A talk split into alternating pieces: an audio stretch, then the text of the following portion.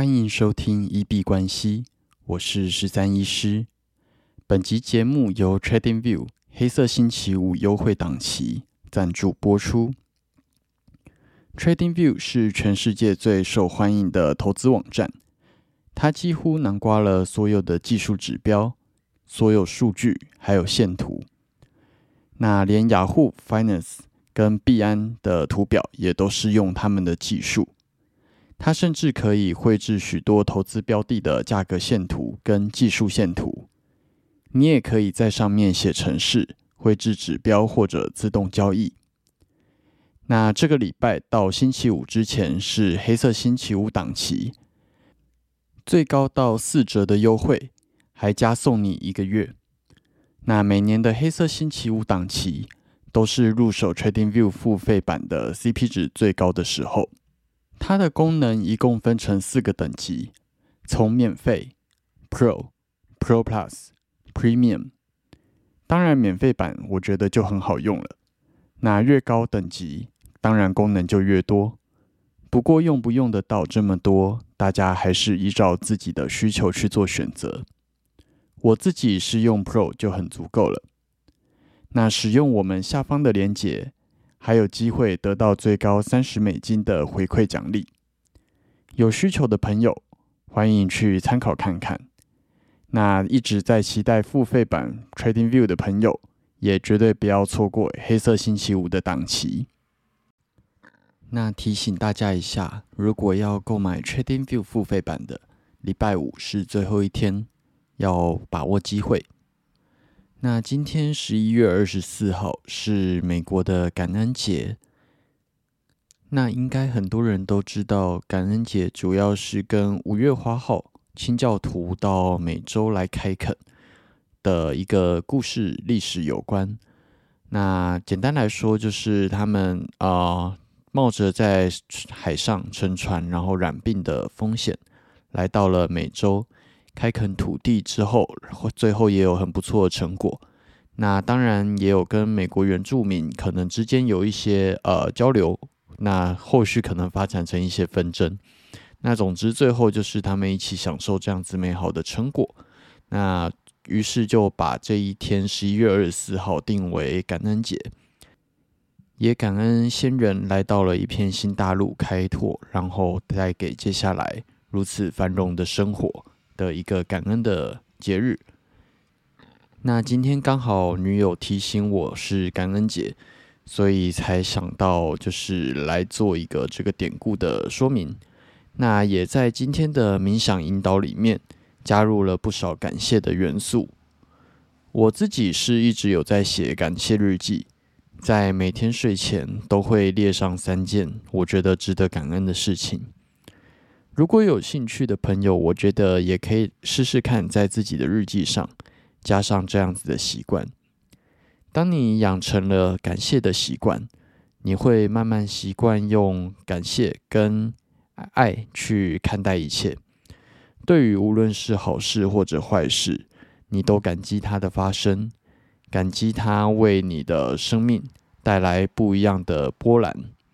那这些其实都会成为我们之后。变得越来越强大的一个养分，所以其实都蛮值得感谢的。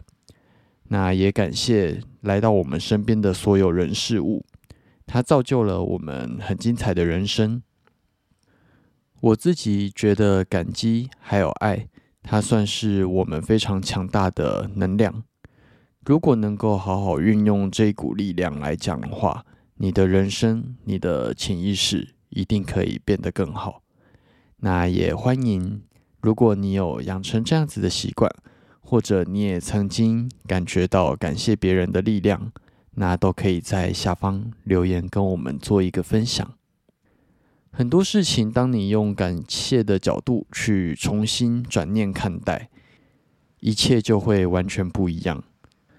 比方说，呃，或许某几次币圈的事件，让你有了非常大的挫折感。甚至破产，输掉了很多的金钱。但是，其实如果你抱着感谢的态度去看待这件事情，它能够成为你的养分，它会让你知道某一些风险的控管意识是很重要的。那你其实有可能相对躲过一年后、三年后的更大的灾难。比方说，我知道放在交易所，可能在这次事件里面，我学习到它是不安全的。那相对于将来十年才进来的一些菜鸡来说，我有了这样子的经验，我以风险控管为上。那即使一个交易所它将来可能又出了新的交易所，那它的年利率很高，很令人心动。但是有了这次 FTX 事件，我以后也会知道说不能够把全部的钱都放在里面。那当你有学习到这件事情，这件事情对于你就会是一个很棒的养分。那感激这件事情的发生，其实将来对你一定是会有帮助的。感恩节的部分稍微有感而发。那当然，感恩节的隔天是黑色星期五，在美国就是非常多的人会趁着这一天大特价的时候大买特买。那如果有跟双十一一样在黑色星期五大买特买的朋友们，就祝福你们能够买到真正想要的东西，但是也要记得不要过度消费。那对于我来说，感恩节除了可以借机去感谢身边的人事物之外，最重要的当然还是吃烤鸡啦。那不过今年因为工作上比较繁忙，呃，就没有空去吃烤鸡了。这样子，那希望接下来一个礼拜有机会稍微补一下。那这里也要跟大家说明一下，在感恩节的时候，美股是没有开盘的。所以，我们今天 S M P 五百是没有数据，仍然停在四千零二十七点二七。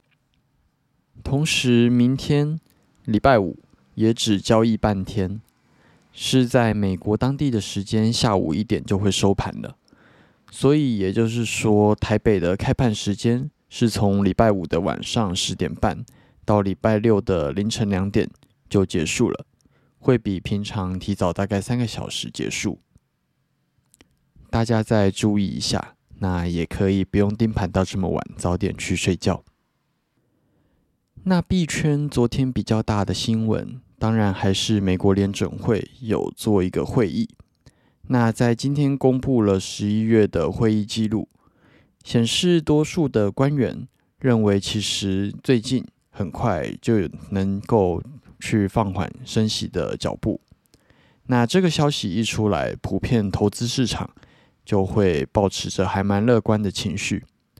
那昨天的比特币跟以太币都上涨了超过三 percent。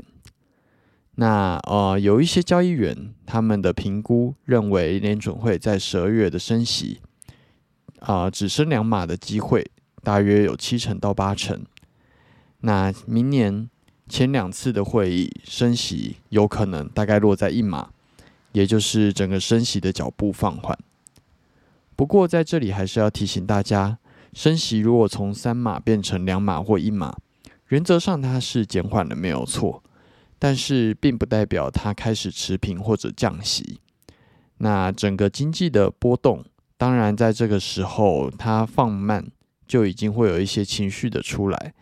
但是我自己个人认为，如果要做到一个经济的改善跟翻转，资金要热钱要重新流回市场，可能还是要等待降息的这个时间点出现。那我们稍微看一下市场的状况，比特币在录音当下收在一万六千五百五十九，今天的涨跌幅是负零点二二 percent，最高点来到了一万六千八。那最低点在一万六千四百五十，还蛮漂亮的，都落在整数的位置。那以 K 棒的形态来说，今天收了一个小小的黑 K，但是带着蛮长的上影线跟下影线，形成了一个十字线的部分。那之前有提过，十字线原则上它是一个刹车器，在连续两根红 K 的上涨之后，这个刹车有没有机会让整个趋势？停滞，然后并且又开始新一波的下跌，还是它刹车完之后盘整一下，有机会继续往上冲？我们再观察一下。不过均线的部分目前是向下去做一个发散的。那切换到小时 K 的部分，十一月二十三号上涨的两根大黑大红 K 还是比较强势。那十一月二十四号，原则上在联总会发布消息之后，一度往上冲到了一万六千八的位置，大概往上涨了四百点。但是今天上涨之后，原则上就跌回来，大概在一万六千五百五这个位置去做一个盘整跟整理。那等待方向的前进。以太币的部分今天表现的比大哥比特币在更强势，在录音当下收在一千两百点。那诶，今天都刚好收在正数位，看起来心情还蛮不错的。那今天的涨跌幅是正一点三七 percent，最高点来到了一千两百一十六，那最低点在一千一百七十九。以多军来说，还是会希望它能够站稳一千两百点这个位置。那目前也看得出来，在这里去做一个盘整，有一个多空拉力的一个战斗出现。那以太币的部分，它表现的相对比特币在更强势。今天并没有收一个十字线，而是接续了前两天的上涨。今天再出现第三根的红 K 棒。有机会接续昨天的趋势，继续的向上去做发展。昨天在联准会公布消息之后，它的上涨幅度也比比特币在更明显、更强势。从昨天的一一千一百五的位置一路往上攻，大概在下午三点攻到最高峰，一路攻到了一千两百一十五这个位置，往上大概冲了六十五点。